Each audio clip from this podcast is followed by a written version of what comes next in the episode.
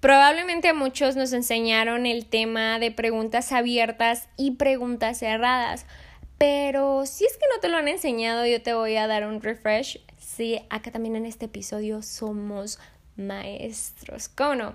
Bueno, en las preguntas cerradas nosotros sabemos que estamos limitados a una respuesta. Pero por otro lado tenemos las preguntas abiertas en las que nosotros podemos decir todo lo que queramos, que nuestra respuesta sea amplia o que sea pequeña. Básicamente somos libres de responder lo que queramos. Pero quiero que nos centremos especialmente en las preguntas cerradas y sobre todo en la respuesta que se le puede dar. Un ejemplo de ello sería sí o no. Vamos, vamos por este sí o no. Vamos a trabajar en base a ello. Cuando decimos sí, es sencillo. Cuando decimos no, es sencillo. Cuando te hacen esa encuesta de ¿te gusta el chocolate? Tú dices no. ¿Te gusta, no sé, la crema de maní? Sí. Puedes responder fácilmente, ¿no?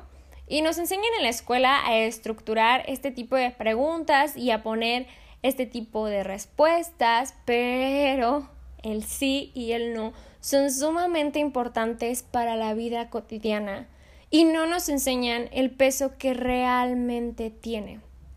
Cuando eres niño, es muy sencillo decir, tan solo basta ir con un niño de 2 a 3 años y te va a hacer esos gestos o te va a hacer con la cabeza sí, te va a hacer con la cabeza no. Y cuando creces es tan difícil decir sí o decir no, pero sobre todo decir no es tan, tan difícil para muchísimas personas que inclusive acaban arruinando muchísimas cosas de su vida porque pasa y pasa muchísimo. Imagínate que el sí es como el sumar, ah, pues súper sencillo, ¿no? Pero el no es algo así como la división, ya es un terror, ya es más difícil utilizar la división que la suma, ¿no? Pues algo así es la analogía de esta cosita tan pequeña que es un no esta cosita tan pequeña que es un sí. Qué padre es cuando te, describen, ¿no? O describen a alguien como una persona que siempre es positiva, que te va a apoyar en todo, que es muy, muy altruista, que está al día contigo para ver cómo estás, que siempre te va a decir que sí, wow, o sea, ¿quién no quisiera ser descrito de esa manera, no? Porque te hace sentir como una persona especial que te preocupas por los demás. Pero a veces preocuparnos por los demás es un problema tan, tan grande que nos lleva a tomar malas decisiones de nuestra vida.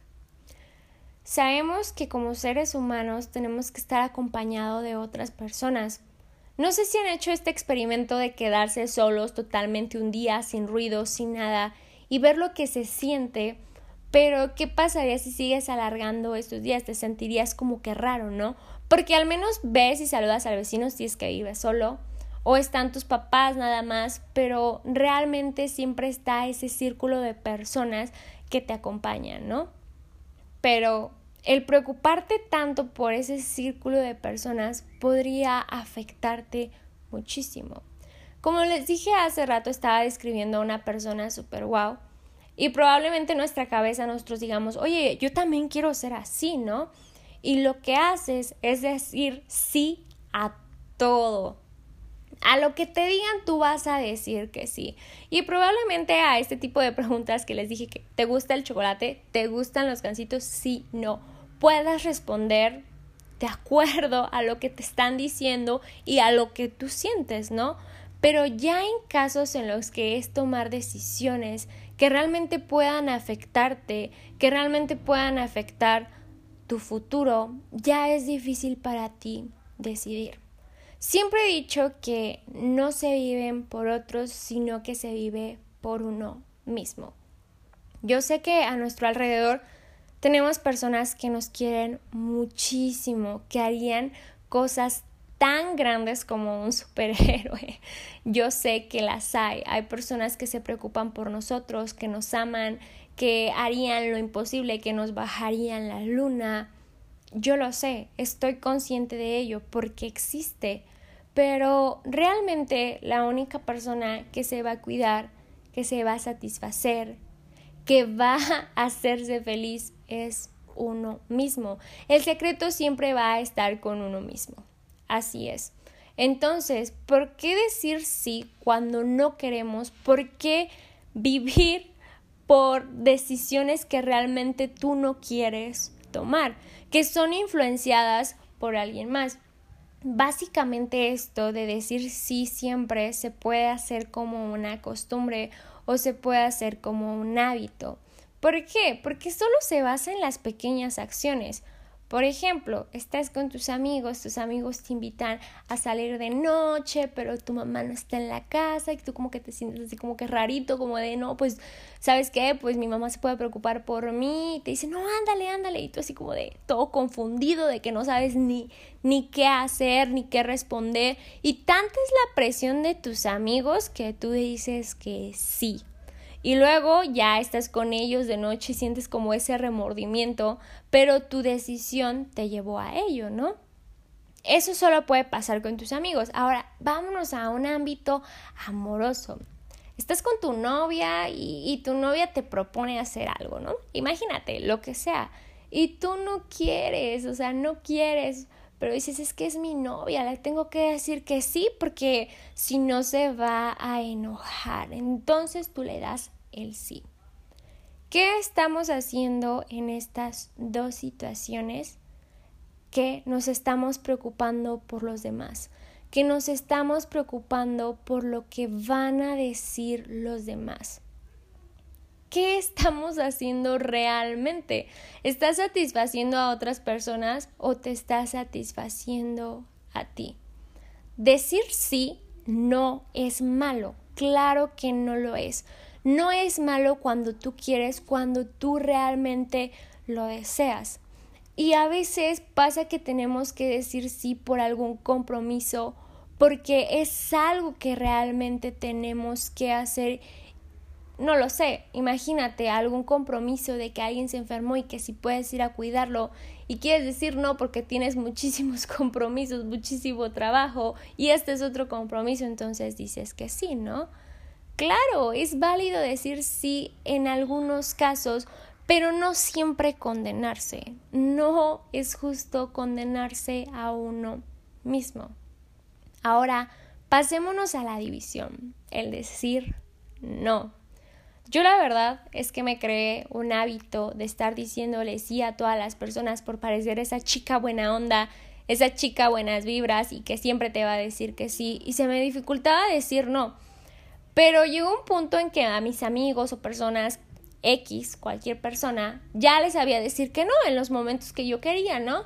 Pero ya con personas más cercanas, como el caso del novio, la novia o tus familiares, se me dificultaba, no sé, como de, ay, ¿cómo le voy a decir que no a mi tío? Cuando realmente no era algo por fuerza mayor, como les dije, que tienes que ir a cuidar a una persona y te han hecho favores y tienes que decir que sí, ¿no? Eh, ya saben, ¿no?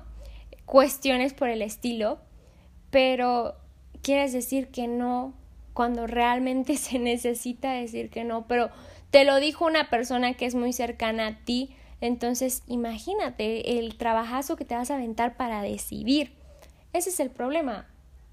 Debemos de dejar esa parte de que a pesar de que la persona sea muy muy importante para nosotros, si nosotros no queremos, si las posibilidades no se dan, si nos va a afectar en nuestro futuro, entonces hay que decir que no. Ten cuidado con estas respuestas del sí y el no, porque pueden parecer tan tan chiquititas como lo dije, pero pueden afectar tanto, pueden impactar demasiado. Decir sí no es malo, decir sí tampoco es muy bueno, no abusen, decir no no es malo, decir no tampoco es del todo bueno, quiere decir que debe de haber un equilibrio, ¿no? Mientras tú hagas lo que tú quieras, con lo que tú te sientas bien, lo que sea tu felicidad, decide, responde, no respondas por otros. Jamás lo hagas. Y si es que lo haces, hazlo por fuerza mayor, pero acá es porque tú quieres, como lo mencioné anteriormente pasa y pasa muchísimo que nos vamos a confundir con nuestras decisiones y nos va a pasar también que tenemos que pensarlas muy, muy bien, porque hay cosas críticas por las cuales debemos de decidir.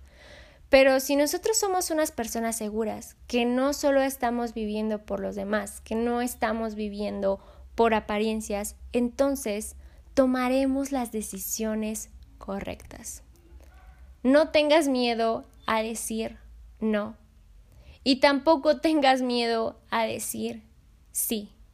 Pero yo sé que en este caso decir no es un problema tan, tan grande. No te hará peor persona.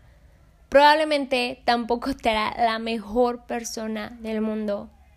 Pero sí te hará sentir mejor contigo mismo. Y eso es lo que importa. Si tienes hijos, si tienes hermanos, enséñales a decir, enséñales a sentirse seguros de sus respuestas, para que cuando lleguen a situaciones que realmente son muy críticas, que son como de, órale, son de vida o muerte, acá se tiene que decidir entre un sí o un no, ellos sepan hacerlo, porque es muy padre esa cultura de la decisión correcta, de la decisión asertiva. Todos tenemos diferentes tipos de pensamientos. No esperemos que las personas nos respondan como nosotros queremos o como nosotros esperamos. Porque pasa, tal vez tú puedes esperar de tu mejor amigo que te diga un sí y que ah, por alguna extraña razón te dijo el no. No te enojes, porque todos pensamos totalmente diferente.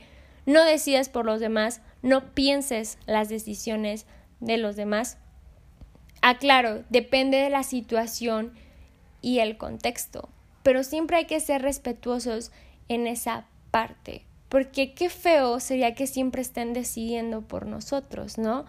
Como les dije, es una condena. Si tú te quieres condenar a algún tipo de respuesta como lo es un sí toda tu vida, hazlo. Si te sientes feliz, hazlo. Pero yo te recomiendo que también te enseñes a dividir en este caso, o sea, que te enseñes a decir no. No pasa nada, no creo que se vaya a destruir el mundo o que pase algo extraño porque lo digas. Yo sé que se siente ese en el estómago, pero realmente cuando empiezas a hacer un hábito las decisiones correctas, ese nudo en el estómago se acaba y una nueva persona nace en ti.